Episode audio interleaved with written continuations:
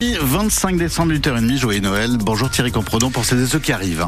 Bonjour Brian pour celles et ceux qui arrivent également et qui ont hâte d'avoir des nouvelles du temps. Eh ben, les nouvelles sont bonnes. On aura de belles éclaircies sur tout le Nord-Franche-Comté en ce lundi 25 décembre. De la douceur aussi, météo 100% local après les infos.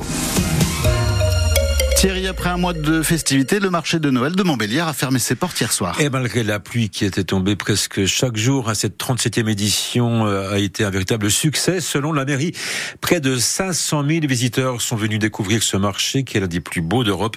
Des visiteurs heureux, tout comme les artisans qui ont trouvé leur public. On y revient tout à l'heure dans le journal de 9h. Le pape François célébrait la messe de la Nativité hier soir, une messe dans la basilique Saint-Pierre de Rome, suivie sur place par plus de 6500 personnes, au cours de laquelle le pape a longuement évoqué la guerre entre Israël et le Hamas. Lors de cette cérémonie, le pape François, qui est âgé de 87 ans, est apparu tout de même dans un état de santé encore plus fragile.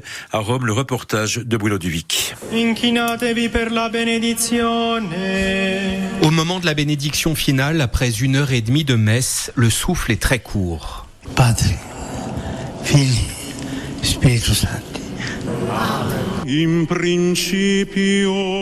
c'est en fauteuil roulant, comme presque toujours désormais, que François est entré et sorti de la basilique. Mais alors qu'il peinait à lire ses textes au début du mois à cause d'une bronchite, il a prononcé seul ces 13 minutes d'homélie, au cœur desquelles se trouvait la guerre au Proche-Orient.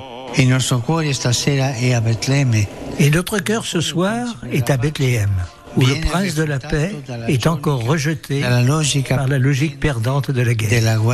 Le rejet du consumérisme était un autre fil rouge de ce sermon. Quant au thème des migrants, c'est dans la prière universelle, lu en partie en français, qu'il a été abordé. Ouvre les frontières des terres et des mers à ceux qui cherchent un accueil.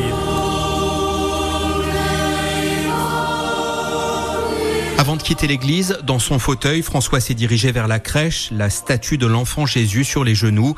Quelqu'un d'autre a monté à sa place la volée de marche qui mène à la mangeoire pour y déposer l'enfant.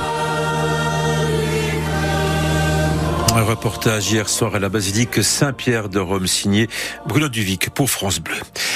Un drame hier soir à Marseille, une explosion suivie d'un incendie dans un appartement du centre-ville a fait un mort et un blessé grave.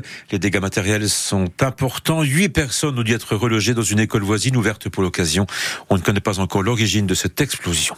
Et puis l'enquête se poursuit après la découverte d'une voiture qui a fait un tonneau dimanche matin rue Villedieu à Valentinier à côté de Montbéliard.